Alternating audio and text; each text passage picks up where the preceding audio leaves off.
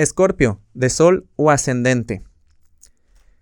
Todo lo que fue del 2020 te hizo llegar a asuntos eh, que estaban muy arraigados y que estaban muy al fondo, pues, de ti, que incluso no reconocías.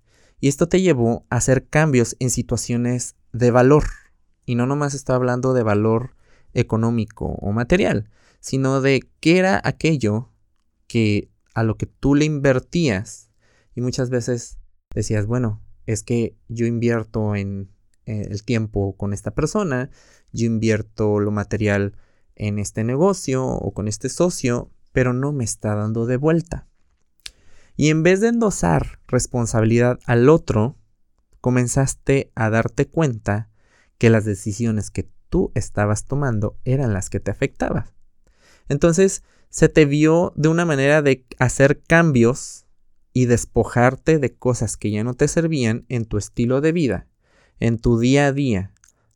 También esto fue como, como decir, bueno, es que tengo que empezar a elegir cosas que me beneficien a mí. Y aunque suene egoísta, aprendiste el sano egoísmo.